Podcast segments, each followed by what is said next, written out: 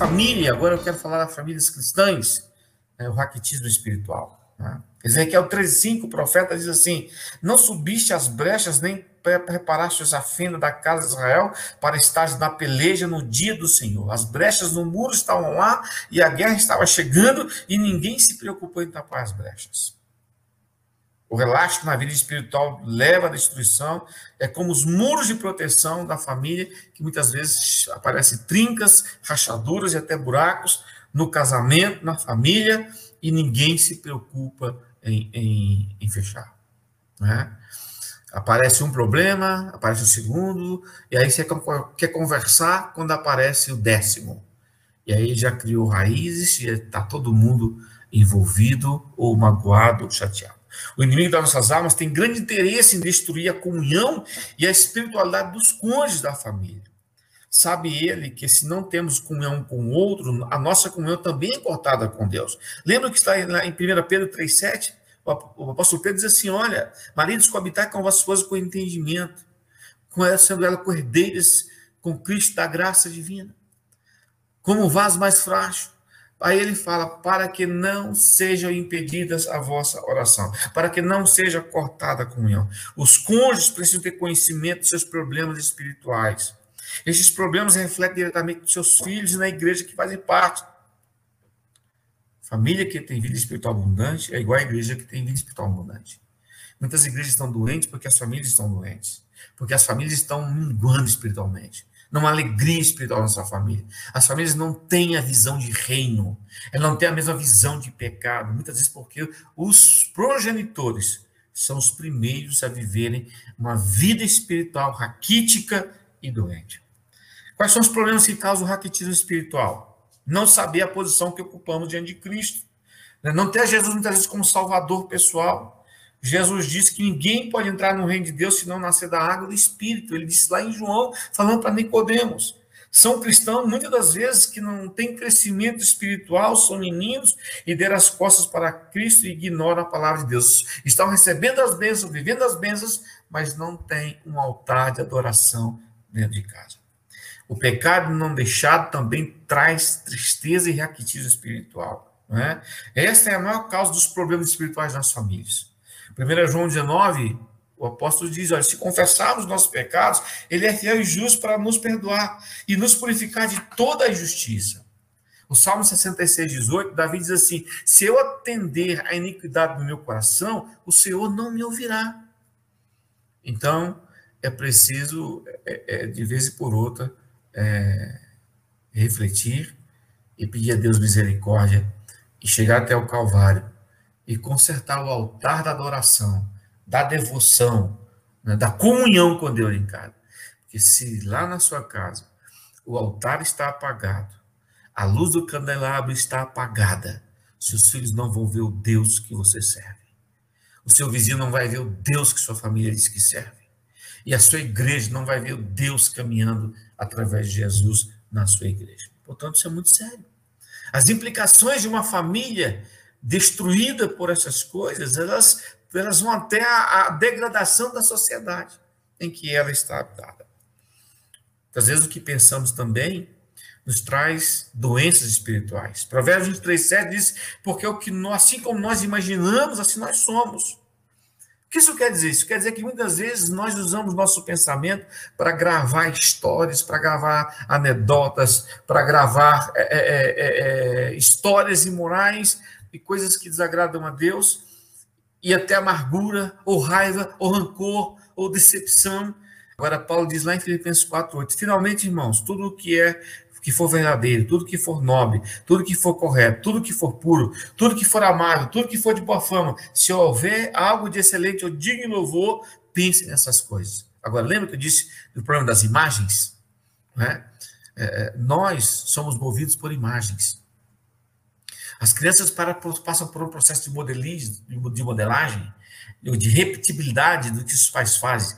Então, se o pai ora, o filho aprende a orar pequenininho, ele, ele dobra o joelho e vai orar também. Eu vi uma criança de um, de um irmão nosso, ele não tem acho que dois anos, e ele viu o pai dele, é muito, ele é muito fervoroso, o pai, a mãe dele, e dá glória a Deus, e ele chega no culto e já chega gritando, aleluia, glória a Deus, o que é isso? Repetibilidade, modelagem. não é?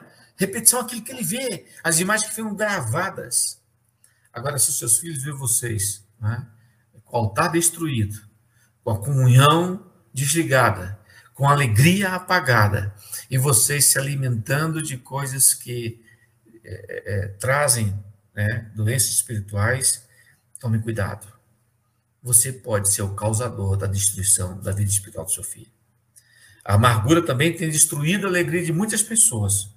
Em Hebreus 12, 14 e 15, Paulo diz, o escritor diz assim: Esforce para viver em paz com todos e para serem santos. Sem a santidade, ninguém verá o Senhor. Cuide que ninguém se exclua da graça de Deus e que nenhuma raiz de amargura brote e cause perturbação, contaminando a muitos. Muitas famílias estão amarguradas pela falta de perdão, pela falta de, de erros cometidos, não consertados e que foram empurrados para debaixo do tapete. E muitas vezes essa amargura brota e aí chora, ouve uma palavra na igreja e aí vem e corta o broto, mas a raiz fica. E essa raiz brotando, ela causa perturbação e contamina muitos, principalmente a sua casa. Né? O que, que nos falta? Falta entendimento melhor da palavra de Deus e vivência. Falta alimentar-nos espiritualmente. Lá no Salmo 1, a Bíblia diz: né, é, é bem-aventurado o homem que não anda no caminho dos pecadores, nem se assenta a rota dos escarnecedores. Anda em ter o seu prazer na lei do Senhor e nela medita a cada 15 dias, não é verdade? Aí é o suficiente. 15 dias, posso ler a Bíblia de 15, 15 dias, e aí eu posso depois, nada vai me pegar mais. Não é macumba, não é macumba. A lei do Senhor é perfeita. E a Bíblia diz que ela é para nossa provisão. Ela provê, né? ela traz víveres para nós e para nossa proteção.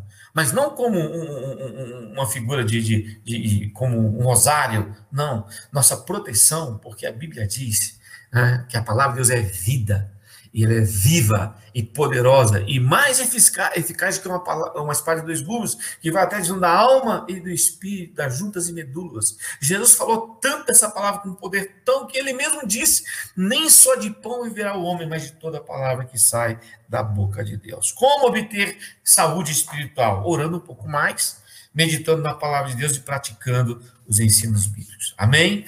Pastor, como é que eu quero aproveitar esses últimos cinco minutos aí, que acredito que deu, já estou no meu tempo, mas como é que a gente né, é, é, vence esses destruidores de famílias? Precisam lutar. Precisa começar por você, que é homem. Agora é uma palavra aos homens, viu, irmão? Você está tá no sofá aí, você que está me vendo do outro lado do mundo. A guerra vai começar a ser ganha se você levantar como Josué dizer: Eu e a minha casa serviremos ao Senhor. Neemias 4, 11 e 14, uma das coisas que Neemias diz é o seguinte: Não temais os vossos inimigos, lembrai-vos do Senhor, grande e temível, e pelejai pelos vossos irmãos, pelos vossos filhos, vossas filhas, vossa mulher e vossa casa. O maior interessado no sucesso da sua família sabe quem é Deus. Ele é o dador da família. Se obedecemos seus mandamentos, ele prometeu seu muro de fogo ao nosso redor. Lá em Zacarias ele diz: E eu mesmo serei para ela como um muro de fogo ao seu redor, declara o Senhor, e dentro dela serei a sua glória. Todos os esforços contra a família têm sua origem no diabo. Ele tem se esforçado para destruir as famílias e assim atingir a sociedade atual. Ele aponta suas armas para a família de meios diferenciados. Ele usa a rebelião, a infidelidade, as doenças ocasionadas pelo pecado, as preocupações com as riquezas, o divórcio e muitas outras situações que trazem amargura e dores na alma. Alguns autores cristãos renomados têm alertado que, através das mensagens que estão sendo enviadas aos nossos filhos, é? a despeito de um grande ataque que está tendo é? nos jogos de computador, é?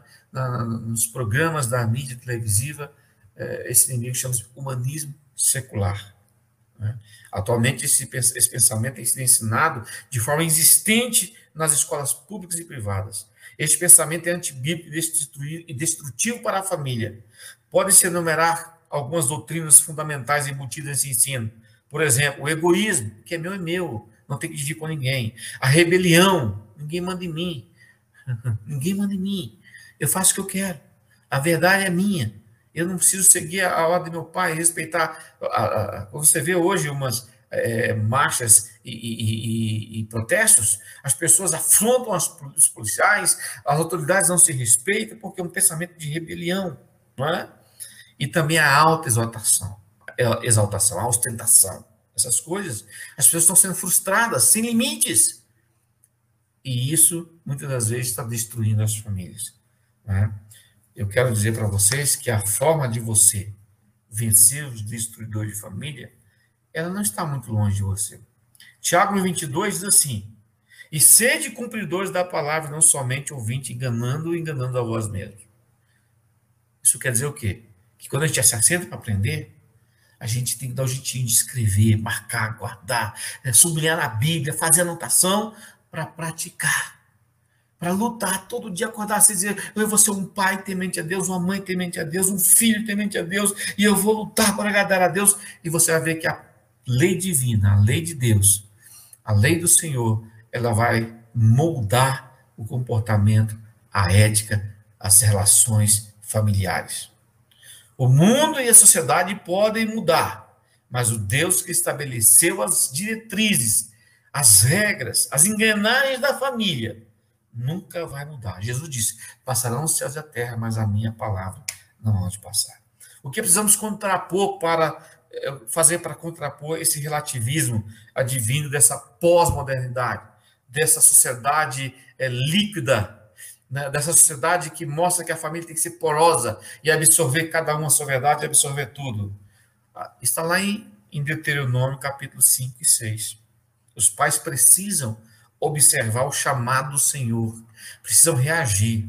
Antes de querer ensinar para os filhos, o, Moisés, chamando agora aquela segunda geração que saiu do Egito de 20 anos para baixo, porque de 20 anos para cima morreu no deserto por causa da rebelião, e que não entraram na terra prometida, agora ele chama aquela meninada que estavam agora com 40, 50, 60 anos, né? e só Josué e Caleb que estavam com 80, mas o, o resto eram meninos ainda, e agora já eram homens, formadores de famílias, generais, soldados, ele chama todo mundo ali e dá as últimas instruções, e ele começa assim, ouve, a Israel, o Senhor é o único Senhor.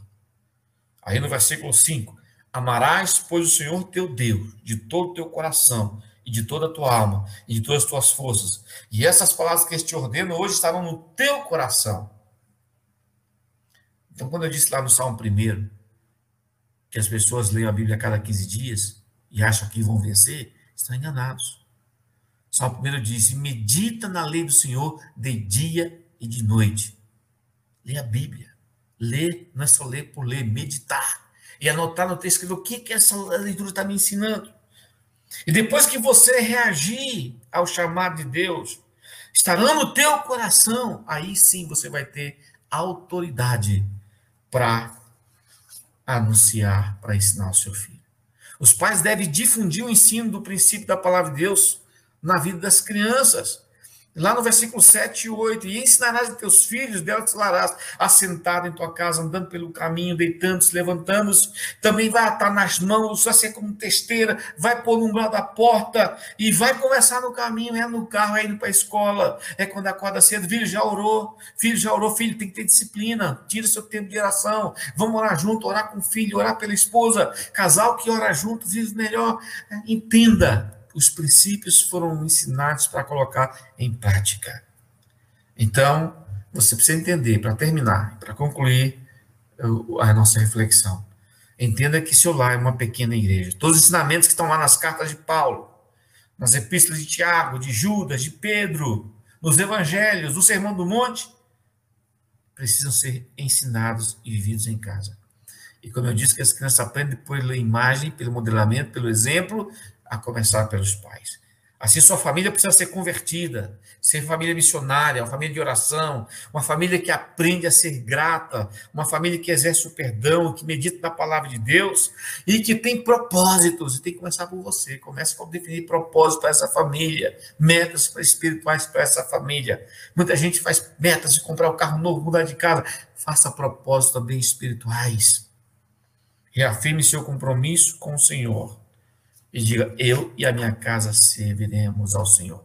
Lembre-se, assim como Josué, você, pai, marido, precisa ser o maior influente da sua família. Né? Então, eu quero dar aqui alguns exemplos práticos para você mudar a partir de agora. Anote aí. Dê brinquedos saudáveis aos seus filhos, brinquedos que lembrem a infância saudável, a ética, a moral, a, a, o serviço religioso, lembre-se do tabernáculo para montar, lembre-se da Bíblia infantil para crianças, lembre do carrinho, não procure não dar brinquedos associados às mídias, aos, aos personagens influenciadores midiáticos que não têm Deus, que não são felizes. Invista em coisas pedagógicas, né? Cristãs para os seus filhos. Evite o uso descontrolado da televisão. Tira a televisão do seu quarto. Comece por você, pelo exemplo. Ah, mas eu gosto de assistir quando a mulher assiste outro. Se você não pode, se ela não pode, você também não pode, seu filho não pode, você também não. Se você não pode, seu filho também não pode. Ou seja, nessa casa. Lembra daquele quadro que a gente chegava na casa dos crentes antigamente? Tinha lá, nessa casa não se fuma, porque servimos ao Senhor. Isso precisa voltar. Né? Lá em Provérbios diz: Não remova os limites antigos que deixaram teus pais.